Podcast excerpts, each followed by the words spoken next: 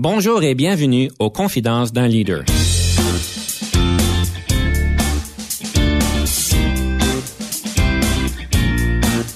Ici Denis Lévesque, coach de cadre.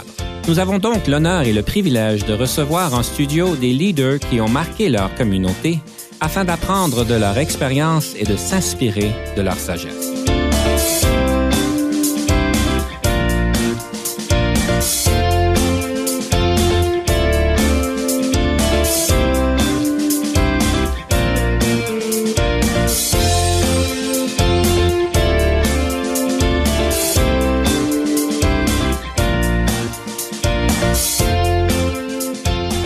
Aujourd'hui, nous avons quelqu'un de bien spécial, M. Davide Conti, qui est un coach en leadership et aussi une personne qui a beaucoup d'expérience en ressources humaines. Alors, nous avons donc le plaisir de vous accueillir en studio. M. Conti, bonjour. Bonjour Denis, bonjour à tout le monde. Euh, c'est un plaisir. Le plaisir est le nôtre d'ailleurs. Et en fait, vous avez une grande expérience de plusieurs angles. En fait, vous êtes, si je comprends bien, né en Italie. Vous avez décidé de faire un grand voyage pour venir au Canada et vous avez aussi fait une transition de carrière à plusieurs reprises dans tout ça. Donc, euh, j'ai bien hâte de pouvoir tout explorer ça aujourd'hui. Donc, peut-être pour commencer, vous êtes donc un Italien de naissance, votre famille est en Italie. Qu'est-ce qui vous a appelé à venir au Canada? Oui, c'est une bonne question. Effectivement, je suis né en Italie, à Milan, et euh, c'est là que j'ai grandi et que ma famille encore euh, se trouve là-bas. Euh, quand j'avais 30 ans, j'avais déjà commencé à voyager beaucoup en Europe, autant au niveau professionnel que personnel. Et j'ai commencé à ressentir que au niveau professionnel, je voulais me mettre à la preuve. Je voulais un challenge. je sais que ça peut sembler un peu banal, mais je me, je me disais, bon, même si je, je me mets à l'épreuve en allant à l'étranger, en restant en Europe, tout me semblait assez facile. C'est difficile d'aller en France ou aller en Angleterre. Euh, moi, je voulais vraiment le big challenge. Et donc, euh, je me souviens, j'ai vraiment pris la map du monde. Je me suis dit, David, tu as 30 ans, les possibilités sont à toi, où tu veux aller? Et après, avec certains critères et certaines logiques, euh, le Canada s'est déliné de plus en plus l'endroit où je voulais aller. Et le Québec et Montréal, d'ailleurs, sont ressortis aussi pour une question linguistique. De, de, je parlais déjà le français, l'anglais, et donc euh, euh, j'ai pris ma chance et à 30 ans, je suis parti. Alors, le Canada a gagné. Le Canada a gagné, continue à, gagner. Je suis encore là. Quel était votre critère qui vous a amené ici, euh, le, point décisif? Il y en avait certains décisifs. C'était clairement, moi, j'ai j'avais déjà commencé ma carrière en ressources humaines en Italie et en Europe. Je voulais continuer ça. Donc, c'est sûr que le critère professionnel, je voulais aller dans un endroit où euh, pouvoir continuer ça, donc le marché du travail. Et donc, les critères, entre autres, linguistiques étaient importants pour moi. En ressources humaines, euh, c'est pas de la programmation Java. Il faut quand même maîtriser la langue. Mm-hmm. Donc, euh, je me suis dit, ben, un pays anglophone ou francophone. Mais d'ailleurs, les francophones, au-delà de la France, il n'y avait pas de tonnes. Et pour moi, euh, vraiment, euh, le Canada, mixer ces deux éléments, euh, de pouvoir continuer ma carrière en maîtrisant les langues et surtout, bon, on essaie hein, au niveau, surtout la perception internationale du Canada, c'est d'un pays vraiment axé aussi sur le, sur un côté euh, du droit civil, de, de, de, de contexte très avancé. Donc, le choix a été vite fait. Quand vous êtes arrivé ici, quelles ont été vos surprises? Il y a la neige à l'hiver, mais... Euh, ça ne devrait pas être une surprise, ça. Non, j'avoue. Disons, les, la, chose, les choses qui m'ont plus, le plus marqué, surtout au niveau professionnel, c'était euh, la rapidité. La rapidité du marché. Moi, j'arrivais d'Europe, euh, j'avais travaillé principalement en Italie. Bon, les marchés vont vite, mais c'est rythme. Alors qu'ici, moi, à l'époque, j'étais euh, encore en recrutement, je faisais du headhunting, c'est une grosse spécialisation que j'avais cumulée au début. Et moi, j'arrive ici, je trouve facilement un emploi. Donc déjà, ça, j'arrive, immigrant, mais on m'embauche tout de suite, c'est parfait, c'est génial. Ici, moi, je me retrouve dans des rythmes de travail hyper rapides. Ici, les compagnies te donnent un mandat, ils s'attendent à embaucher dans quelques jours. Les délais pour changer un emploi, ici, on le sait, on parle de quelques semaines. Moi, je venais d'un monde où on parlait de quelques mois, six mois, trois mois de prévis, six mois. Donc, tout était plus au ralenti dans la mentalité. Donc, c'était vraiment un choc euh, euh, d'adaptation, plutôt juste euh, de découverte, et aussi la, mentalité. je trouve que le, gros, la grosse différence, le gros clinch, c'est vraiment l'ouverture de mentalité d'avoir une mentalité où on prend les risques, on se donne la chance de, d'essayer. Tu essayes. Au pire, si ça va mal, ben, il y a quand même quelque chose toujours de positif. Tu as, un apprentissage derrière. Donc ça, ça, je trouve génial parce que surtout pour des jeunes, pour une économie, ben, ça incentive à, à continuer, à essayer, à se différencier, pas à rester très stagnant, qui est à mon avis, un des éléments qu'aujourd'hui on retrouve beaucoup, beaucoup dans certains pays européens. On est stagnant, on bouge pas. Et donc ça, ça pour moi, c'est génial. Et ça m'a motivé énormément. Donc, en Italie ou en Europe, quand on change d'emploi, on ne donne pas le deux semaines typique qu'on ah, ben donne au Canada. C'est trois, trois mois. On va donner trois mois d'avis. Ben, environ, les, les, les, les préavis se quantifient vraiment à mois. Donc, une position moyenne, d'habitude, c'est deux, trois mois. Quand on parle de cadre, cadre supérieur, c'est clairement euh, pas moins de six mois. Donc, vous comprenez l'impact, autant pour, pour les particuliers, mais autant pour une entreprise. J'ai décidé que ben, je change quelque chose dans ma structure, donc toi, personne, dans le spécifique, mais pendant six mois, tu es encore sur mon payroll, donc ton engagement de motivation, évidemment, est déjà ailleurs moi, je ne peux pas mettre en place ma structure ou ma stratégie tout de suite, je dois attendre six mois. C'est clairement différent.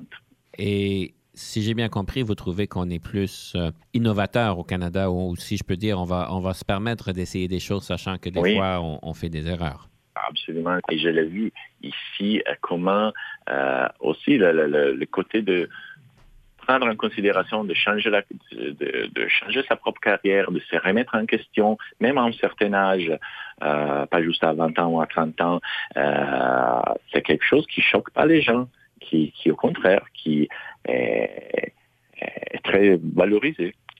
Je vous fais un exemple. Vous avez dit justement, euh, moi j'ai cumulé 13-14 ans d'expérience à ressources humaines. J'ai fait une transition de carrière. Je me suis mis à faire du coaching de leadership quand j'ai décidé de faire ce changement, à l'époque, ma, position, c'était une position d'exécutif dans une multinationale. Donc, c'est clair que j'avais un, très bon poste, de bonnes conditions, etc. Quand j'ai, annoncé ma décision de faire la transition, les, gens autour de moi, donc mon contexte ici au Canada, euh, les gens m'ont cité, bravo, c'est super courageux, vas-y, suive ton rêve. Puis j'étais rentré en Italie en vacances, je l'annonçais à, mon réseau côté, et la réaction était complètement à l'envers. Mais tu es fou, tu as un super bon poste, tiens-le, tiens-le, parce que ça n'arrive pas toujours, tu as de bonnes conditions, mais pourquoi tu changes? C'était vraiment la perspective avec laquelle on voyait les choses. D'un côté, on incentive parce que va, suivre ton rêve, essaye. De l'autre, ah non, non, mais l'espace que tu as, c'est dangereux. Vous voyez? Vous avez aussi plusieurs expériences dans différentes industries et une des questions qui me pique, c'est est-ce que le hmm. leadership change d'une industrie à une autre? Personnellement, je ne pense pas vraiment que le leadership change par rapport à l'industrie. C'est vrai que j'ai travaillé dans différents milieux, euh, dans différents euh, domaines. Ce que j'ai expérimenté, c'est que, euh, en fait, il y a plutôt des similitudes indépendamment de, l'industrie. Le vrai leader va adhérer, va être passionné par les, valeurs de l'entreprise, du milieu où il, elle travaille.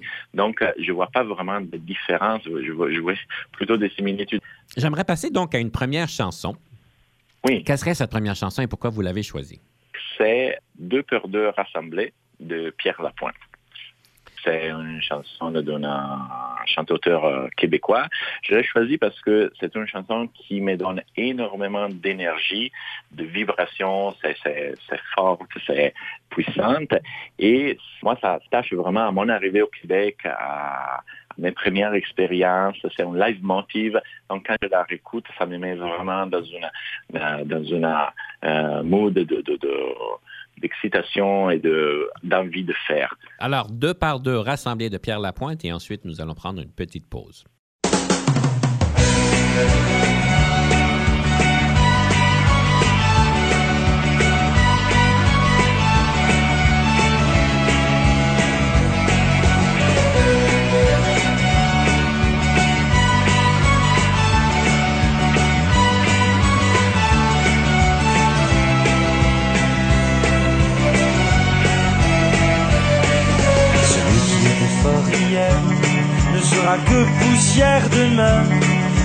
Grandeur des refrains et malgré l'arme qu'il a à la main. Tout ce qui monte redescend, celui qui tombe se relèvera. Si aujourd'hui je pleure dans tes bras, demain je repartirai au combat. Ce n'est sûrement pas de briller qui nous empêchera de tomber. Ce n'est sûrement pas de tomber qui nous empêchera de rêver.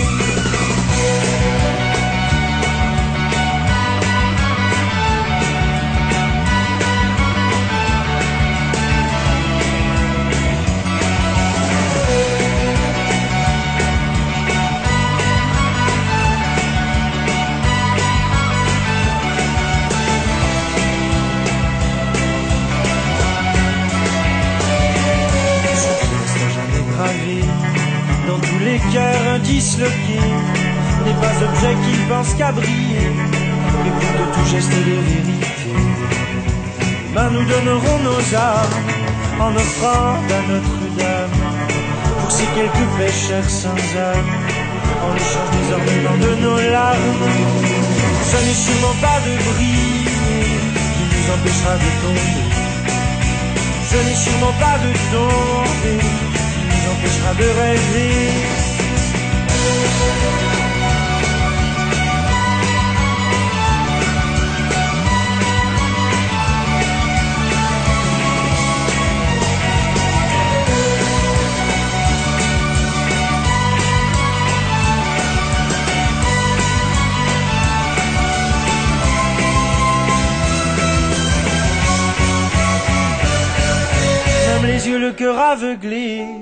Par l'alcool de sang troublé par le frère de l'huître scellé. Bien droit nous continuerons à marcher. Une fois de part de rassemblés, nous partirons le poing levé. Jamais la peur d'être blessé n'empêchera nos cœurs de crier. Ce n'est sûrement pas de briller qui nous empêchera de tomber. Ce n'est sûrement pas de tomber qui nous empêchera de rêver. Ce n'est sûrement pas de briller qui nous empêchera de tomber. Ce n'est sûrement pas de tomber qui nous empêchera de rêver.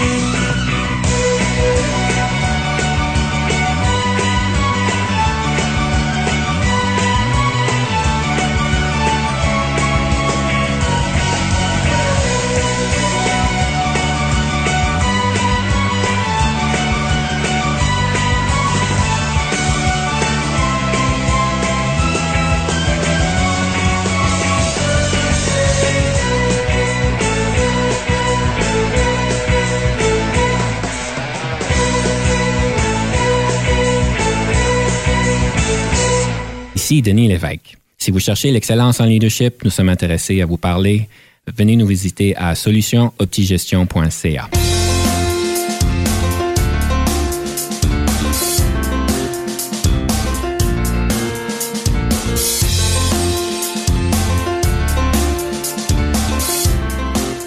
sommes de retour à l'émission avec M. Davide Conti, qui est un coach en leadership et une personne qui a beaucoup d'expérience en ressources humaines. Et nous parlions juste avant la pause de la différence entre le leadership dans différentes industries et qu'en fait, il y avait plus de similarités qu'il y avait de différences. J'aimerais peut-être poser la question d'une différente manière, vu que vous avez été dans différents pays. Est-ce que les styles de leadership qui sont primés en entreprise sont différents dans les différents pays que vous avez euh, été?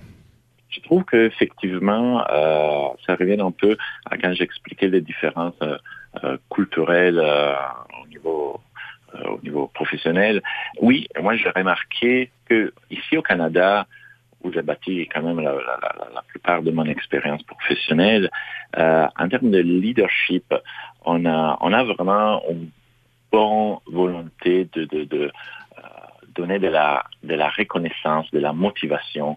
Culturellement, on est axé vraiment sur donner la chance, faites épreuve et on va voir comment, comment tu réussis. Mais donc, l'optimisme est, voilà, le mot que je cherchais, c'est, il y a un optimisme à, à la base comme, comme, comme clé.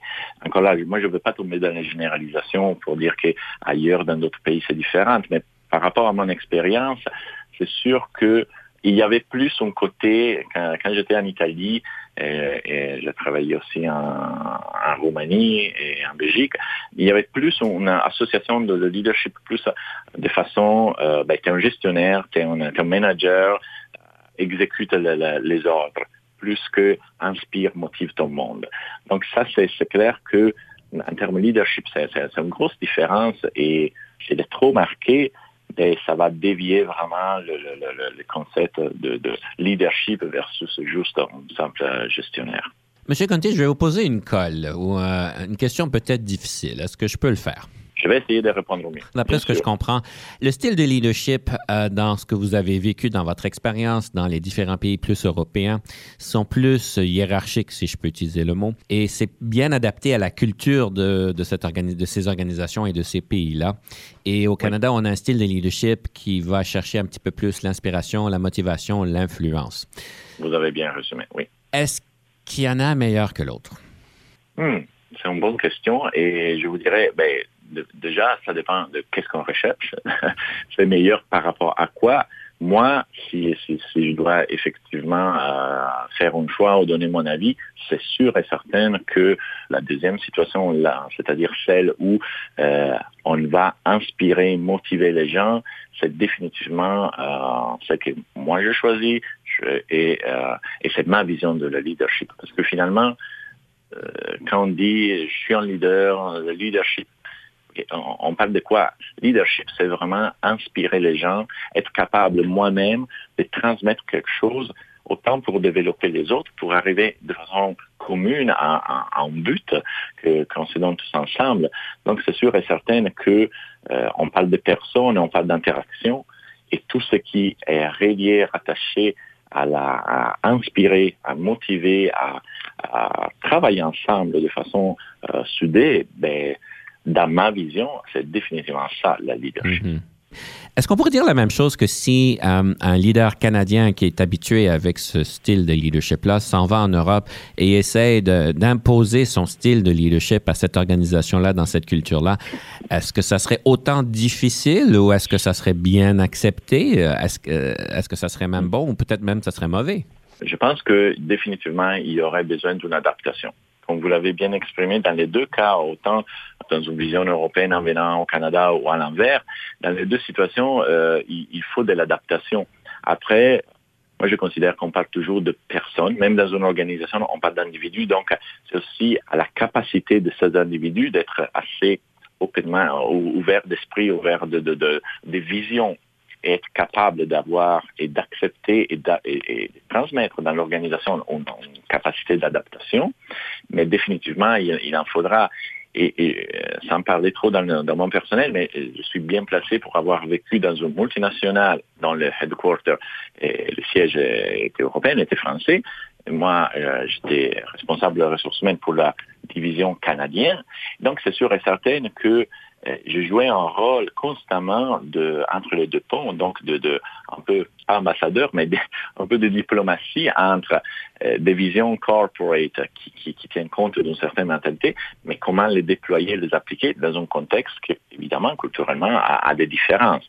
Donc, euh, dans les deux cas, qu'ils soient ici ou qu'ils soient en Europe, c'est sûr et certain qu'il y a à mon avis, besoin d'une certaine adaptation. Mais si les individus sont assez matures et assez euh, aussi expérimentés, c'est aussi une question d'avoir déjà vécu euh, ou expérimenté euh, ces choses. Et, d'ailleurs, vous me faites penser, quand on prend des expatriés, qui occupent de, de, positions X, Y, mais peut-être de haut niveau, les expatriés, vous trouverez toujours dans leur profil, dans leur mentalité, dans leur approche, cette ouverture parce qu'ils l'ont vécu, ils savent qu'est-ce que ça veut dire avoir une formation, avoir une habitude, et puis être disloqué complètement à l'autre bout du monde, et donc devoir obligatoirement s'adapter. Tu ne peux pas arriver t'imposer, euh, au mieux, oui, tu peux le faire, mais ça sera définitivement catastrophique. Mhm. Tu ne vas pas rassembler tes équipes.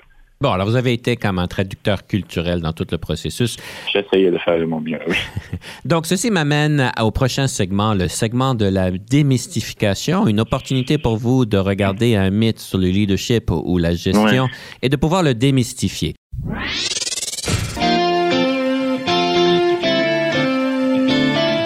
Alors, Monsieur Conti, quel serait le mythe que vous voudriez démystifier? Ce serait le mythe que le leadership ne concerne que les dirigeants ou des personnes qui occupent des positions de pouvoir ou des hautes hiérarchies dans, la- dans une organisation. Personnellement, et pour tout mon vécu, je, je ne relie pas du tout le leadership à un poste et donc à un niveau hiérarchique. Le leadership, c'est vraiment quelque chose de- de- d'intérieur de, dans une personne, c'est prendre l'initiative, aller de l'avant, s'affirmer. Euh, donc ça, ça peut s'exprimer à, tous les niveaux. Il ne faut pas être un, un dirigeant, un directeur, on VP. Euh, et ça, euh, c'est autant dans une organisation que dans la vie personnelle. Je suis leader de ma vie, de mes décisions. Donc, euh, ça, c'est vraiment un mythe des fois que qu'on entend. Ah ben oui, mais tu es un grand leader parce que tu inspires, mais parce que tu es, en haut du podium.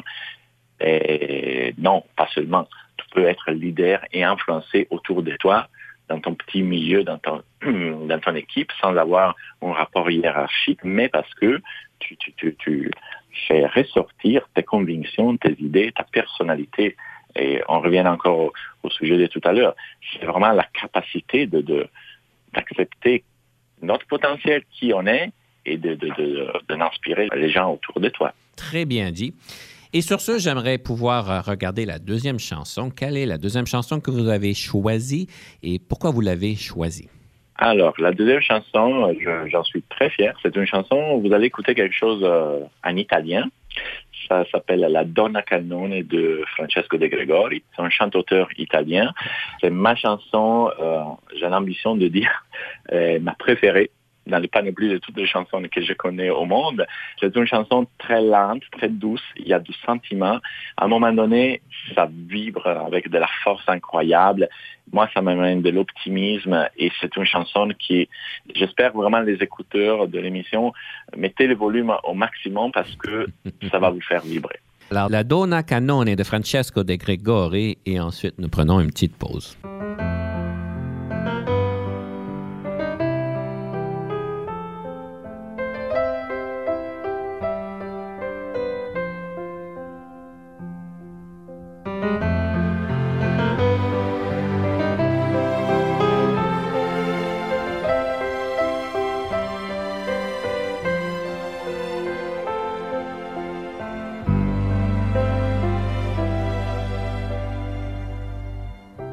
Butterò questo mio enorme cuore tra le stelle un giorno, giuro che lo farò. E oltre l'azzurro della tenda, nell'azzurro io volerò. Quando la donna cannone d'oro e d'argento diventerà, senza passare per la stazione, l'ultimo treno prenderà.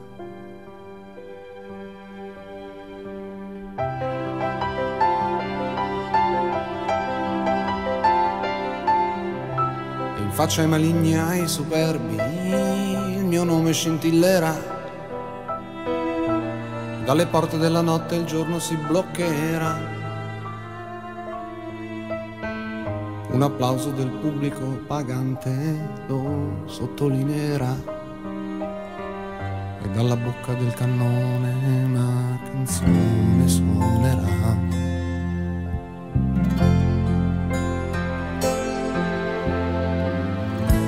Le mani amore per le mani ti prenderò. E senza dire parole nel mio cuore ti porterò. E non avrò paura se non sarò bella come dici tu. Ma voleremo in cielo in carne e ossa non torneremo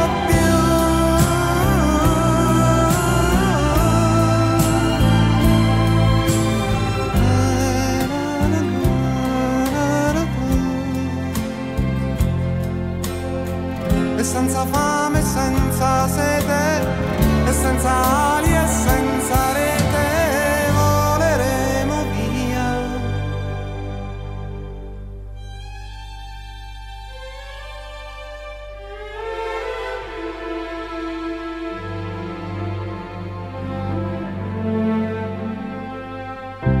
Così la donna cannone, quell'enorme mistero volò tutta sola verso un cielo nero, nero in cammino. Tutti chiusero gli occhi nell'attimo esatto in cui sparì. Altri giurarono e spergiurarono che non erano mai stati lì.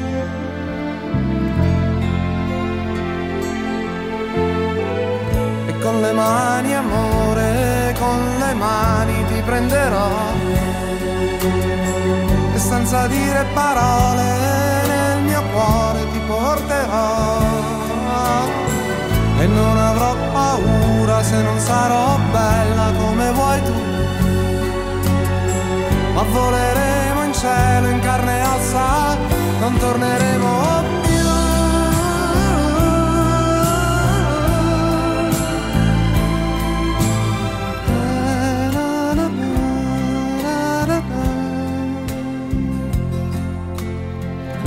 senza fame, senza sete e senza aria senza rete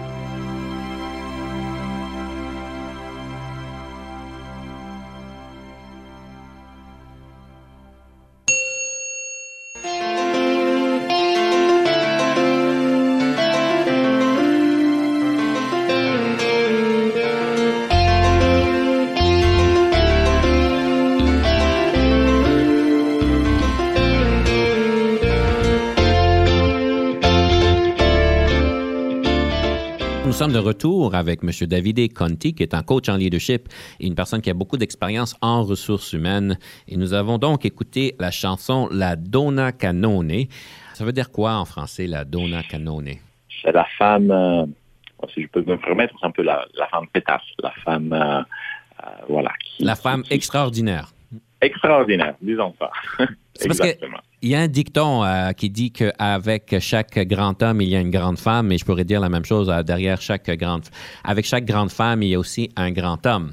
C'est bon, la bonne combinaison.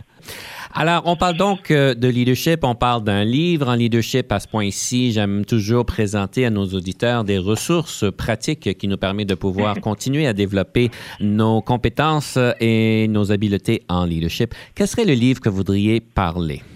Oui, bien sûr. Donc, c'est un livre euh, en anglais. Il s'appelle First Break All the Rules. Mhm. What the World's Greatest Manager Do Differently, écrit par Marcus Buckingham.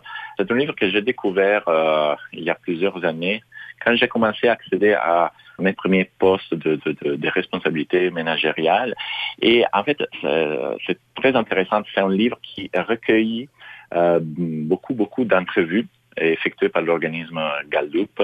Euh, et ce sont des entrevues faites euh, à des à des leaders, à des des dirigeants, des gestionnaires, vraiment des personnes qui exerçaient, qui occupaient un, poste de, de gestion, d'influence, mais à tous les niveaux. Il y a des entrevues sur, à des CEO, euh, des VP de grosses organisations, euh, jusqu'au gérant de son propre restaurant ou de, de, du magasin. Donc, vraiment, euh, une panoplie de situations.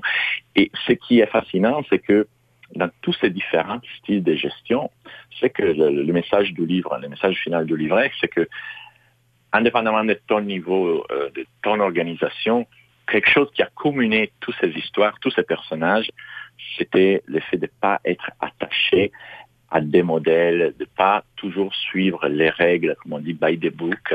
Et des fois, il faut, il faut y aller contre, il faut les, il faut les briser. Et moi, ça, je trouve fascinant parce que bon, on l'a dit déjà, euh, j'ai 14 ans d'expérience en ressources humaines. Donc, j'imaginais bien que de politique, de procédures, de règles, J'en ai fait en masse et j'en connais. Mais les gens, c'est souvent ce qui est dangereux, les gens se cachent derrière en politique. Euh, on statue quelque chose, après, bon, on se cache, on, on, bouge rien de différent parce que non, c'est écrit dans, la, dans la politique. Alors que les leaders, à mon avis, mais c'est justement, c'est celui qui est capable de s'adapter au contexte, d'adapter à, dépendamment de la situation, prendre des décisions. Et des fois, ces décisions vont à l'encontre de, d'un processus qui est forcément préétabli ou euh, procédural. Mais si c'est pour le bien d'un objectif, d'une valeur, d'une personne, ben, c'est ce qui ressort de ce livre dans toutes ces entrevues. Et je trouve très, très fascinante et inspirante, oui. Donc, si je comprends bien, la philosophie, c'est certainement pour chaque leader de bien comprendre euh, les règles qui sont euh, établies dans les organisations, euh, comprendre lesquelles qu'on doit refaire. Exactement, et avoir, si c'est nécessaire, avoir le courage d'amener de, d'amener le changement, absolument. C'est quelque chose de plus facile à dire que c'est à faire. C'est sûr, c'est sûr, c'est sûr. Mais on apprend toujours et on apprend aussi de nos erreurs. Donc, il faut pas, des fois, il ne faut pas avoir la peur d'essayer. Sinon, on maintiendra toujours le status quo. En tant que professionnel en ressources humaines, est-ce qu'il y a des défis que vous voyez d'une manière régulière, différents leaders? Parce qu'il y a des thématiques qui reviennent lorsque vous regardez le défi de ces leaders-là. Ce que je vous dirais, Denis, c'est vraiment la, la, la, la, chose que je remarque, et même quand je travaille avec mes clients, la, la, thématique qui revient, c'est que nous-mêmes, on est notre pire ennemi. Tous les leaders avec qui j'ai travaillé, autant en ressources humaines, autant maintenant comme un leadership coach, à différents niveaux, dans différentes hiérarchies, il y a toujours une petite voix à l'intérieur qui essaie de saboter la confiance, la prise de la carrure qu'on a en tant que leader. Euh, une petite voix qui, qui, voilà, qui sabote et qui dit, ben, c'est pas assez, t'es pas à la hauteur. Donc, qui essaie de miner la self-confidence.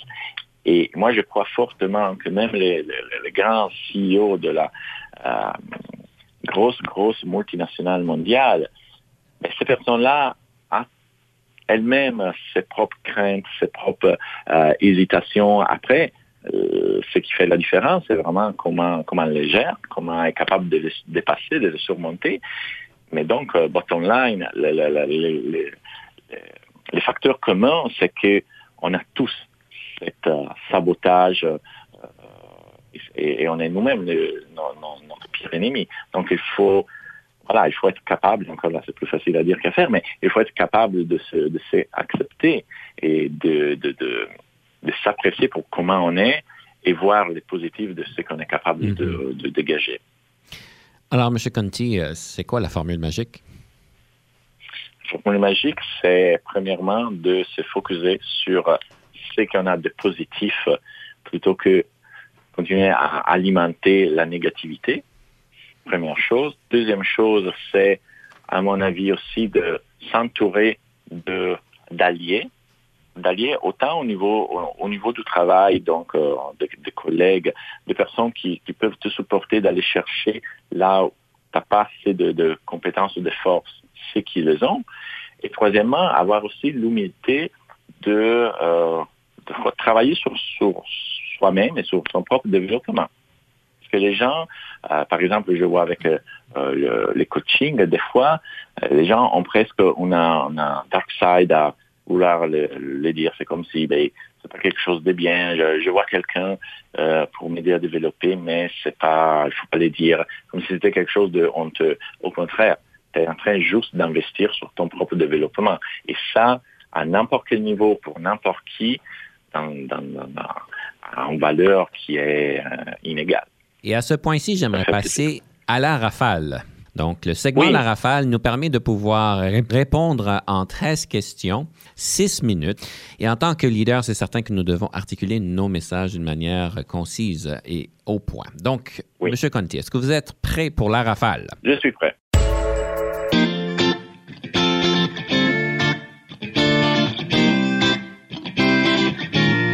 Le leadership, est-ce inné ou acquis?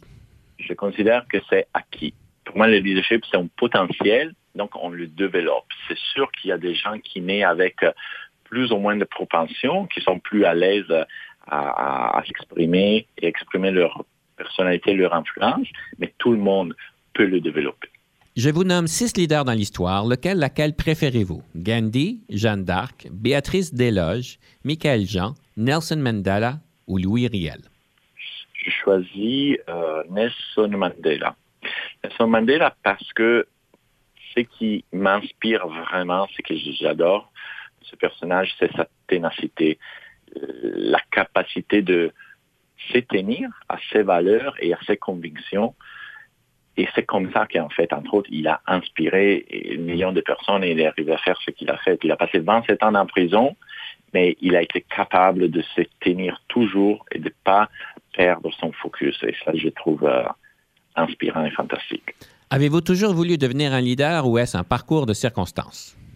Quand je regarde en arrière, je pense que oui. Euh, j'ai toujours voulu, j'ai toujours voulu faire de la gestion, j'ai toujours voulu un poste de responsabilité. Je sais que j'avais euh, de l'ambition. Après, le questionnement, c'est pourquoi, qu'est-ce que, ça m'a apporté? Mais je pense que euh, plus inconsciemment que non, oui, j'ai toujours voulu avoir un rôle d'interaction, d'influence, d'empathie avec les autres. La différence entre le leadership et la gestion? La gestion, pour moi, c'est connotation de planification, d'organisation, de, de, de, de euh, au niveau professionnel, de, travail. J'ai un problème, je dois trouver une solution, je les gère, c'est articulé, c'est structuré et c'est très euh, mécanique, si on veut utiliser les mots. Euh, le, leadership, c'est, comme je, je, je, me répète un peu, mais c'est vraiment de l'inspiration. De l'inspiration, c'est l'impact que tu vas avoir sur les autres, agréger les autres. Et la grosse différence entre gestion et leadership, c'est que le leadership touche les valeurs. Ça va chercher vraiment l'essence des gens.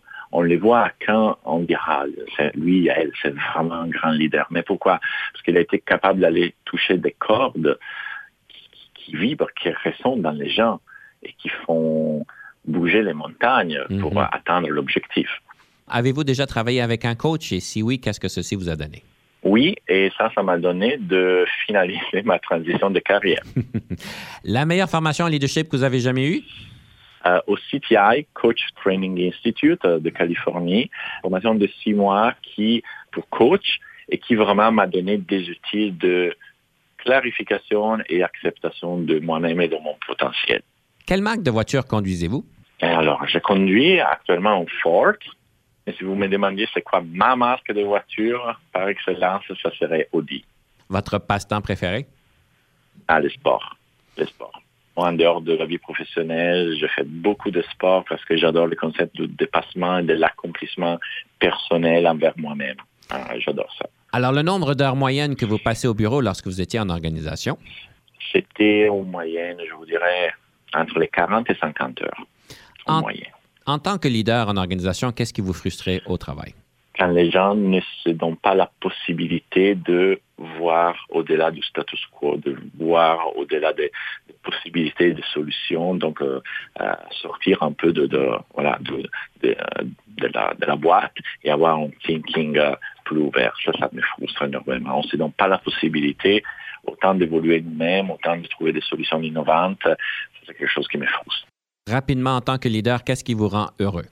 Quand je vois que les autres s'accomplissent, que les autres sont capables de toucher leur, leur rêve, et, aussi une forme de reconnaissance, et la reconnaissance de savoir que j'ai eu un impact, moi, sur les autres, justement pour leur, pour leur propre développement. Je vous donne quatre qualificatifs. Situez-vous par rapport à ceci, créatif, bagarreur, cérébral ou envieux? Je dirais définitivement créatif. Je, me considère une personne qui, qui touche plusieurs choses, qui est mm, très curieux et surtout je suis aussi anticonventionnel, je dirais. Donc dans la créativité, il y a cette connotation de différenciation. Oui. Et pour finaliser, si vous n'étiez pas devenu un leader, qu'auriez-vous voulu devenir? Écoutez, ça, va faire rire. J'aurais aimé être un athlète professionnel. Sur ce, nous prenons une petite pause et nous revenons sous peu.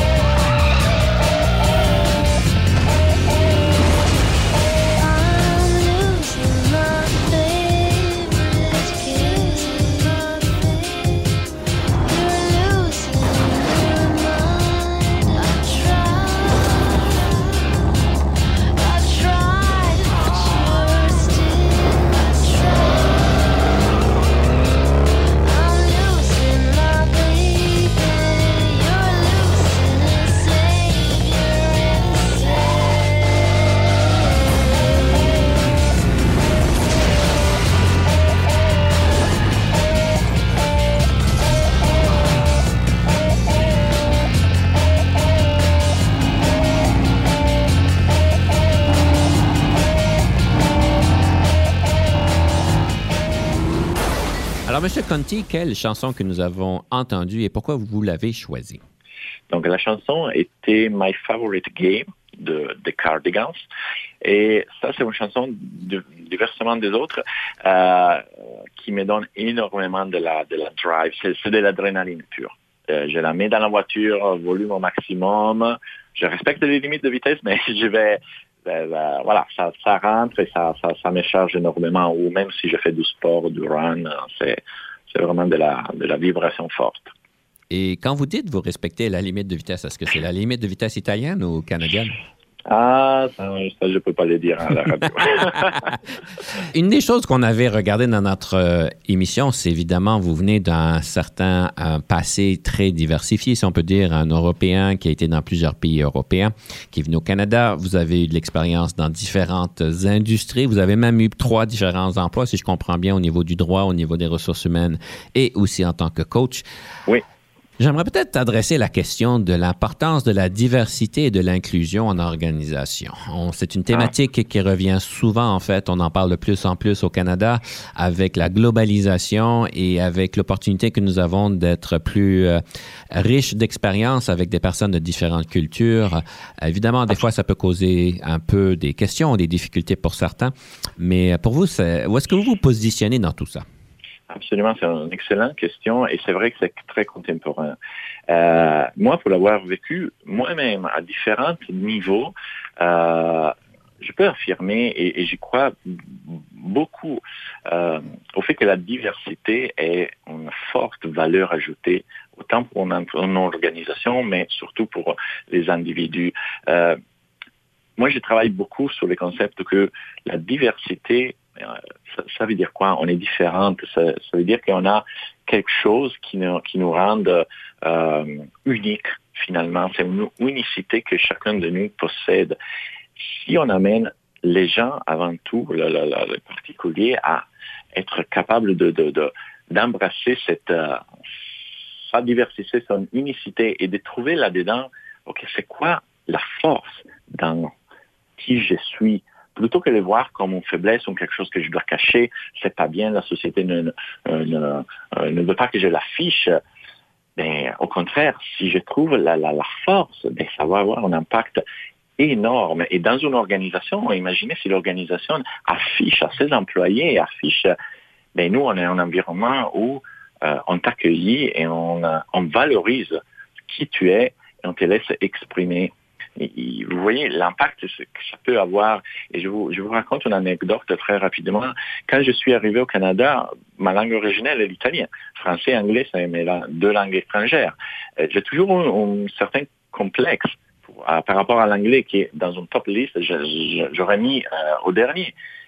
Jusqu'au moment où, pendant une conférence où, où moi j'ai donné, quelqu'un m'a dit par la suite, euh, mais David, euh, on adore comment tu articules certaines, euh, certains euh, sujets. et ça, ça vient probablement de ta richesse de parler trois langues. Et là, moi, ça m'a ouvert au monde parce que j'ai dit, ah, mais là, c'est que moi, j'ai toujours considéré être un point de faiblesse, une chose négative. Je me faisais des tonnes de complexes.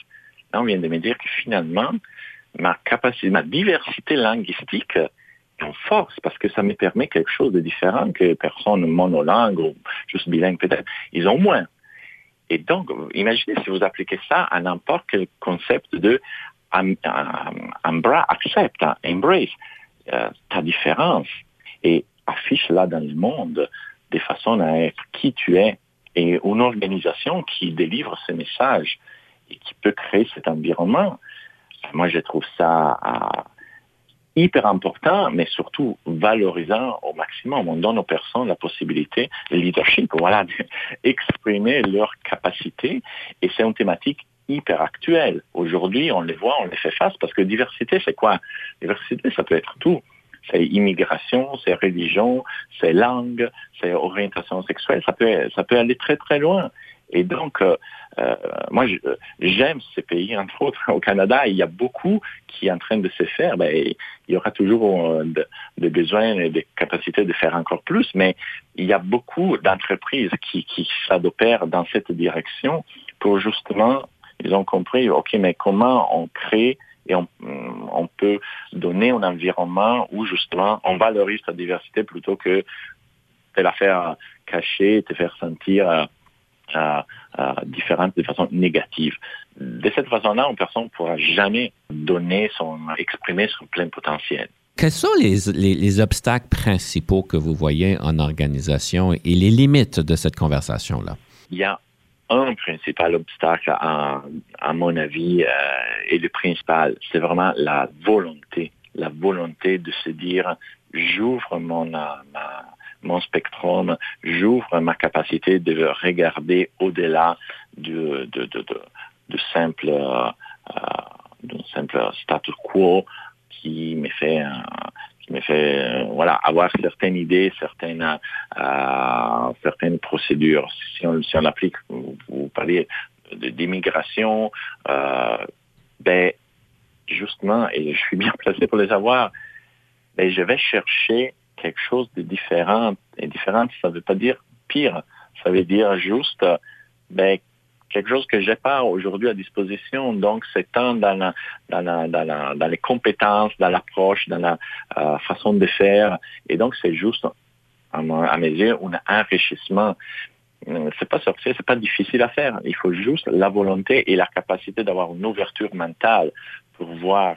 Il faut être convaincu avant tout de, de, de, de la valeur que ça porte pour pouvoir euh, euh, l'adapter à, à une société et à une structure. Mhm. Et ça, ça doit devenir, ça, ça doit venir, ça oui, absolument, ça doit venir du haut. Ça doit venir de leaders qui ont un pouvoir d'influence dans l'organisation. Tout à fait. Si on ne fait pas ça en haut de la pyramide, ça sera difficile. Monsieur Conti, j'aimerais peut-être euh, finaliser notre émission avec une citation, question d'inspirer nos auditeurs ainsi que nous-mêmes, pouvoir continuer à s'améliorer, comme vous dites. Quelle serait la situation leadership que vous avez à nous proposer aujourd'hui? Citation de Albert Einstein. Essaye de ne pas devenir juste un homme de succès, essaye plutôt de devenir un homme de valeur. Et j'adore cette citation parce que un homme de valeur, c'est un homme qui suit ses idéaux, les valeurs en quoi il croit, autant dans la vie que dans le travail.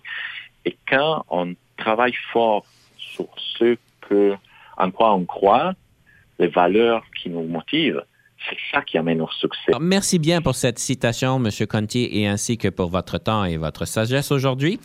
J'aimerais donc inviter nos auditeurs à réévaluer leurs valeurs et lorsqu'ils prennent des actions et des décisions, euh, toujours s'assurer que c'est toujours en ligne avec leurs valeurs. Alors, on vous invite de faire ceci pour la prochaine, euh, la prochaine semaine. Merci, Monsieur Conti. On vous reparle la prochaine fois. Merci Denis, ça a été un plaisir. Merci à tout le monde.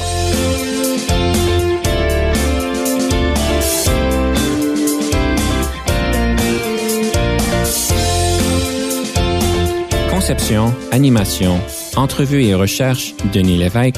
Montage et réalisation, Jean-Paul Moreau. Confidence d'un leader est une production et une présentation d'Unique FM 94,5.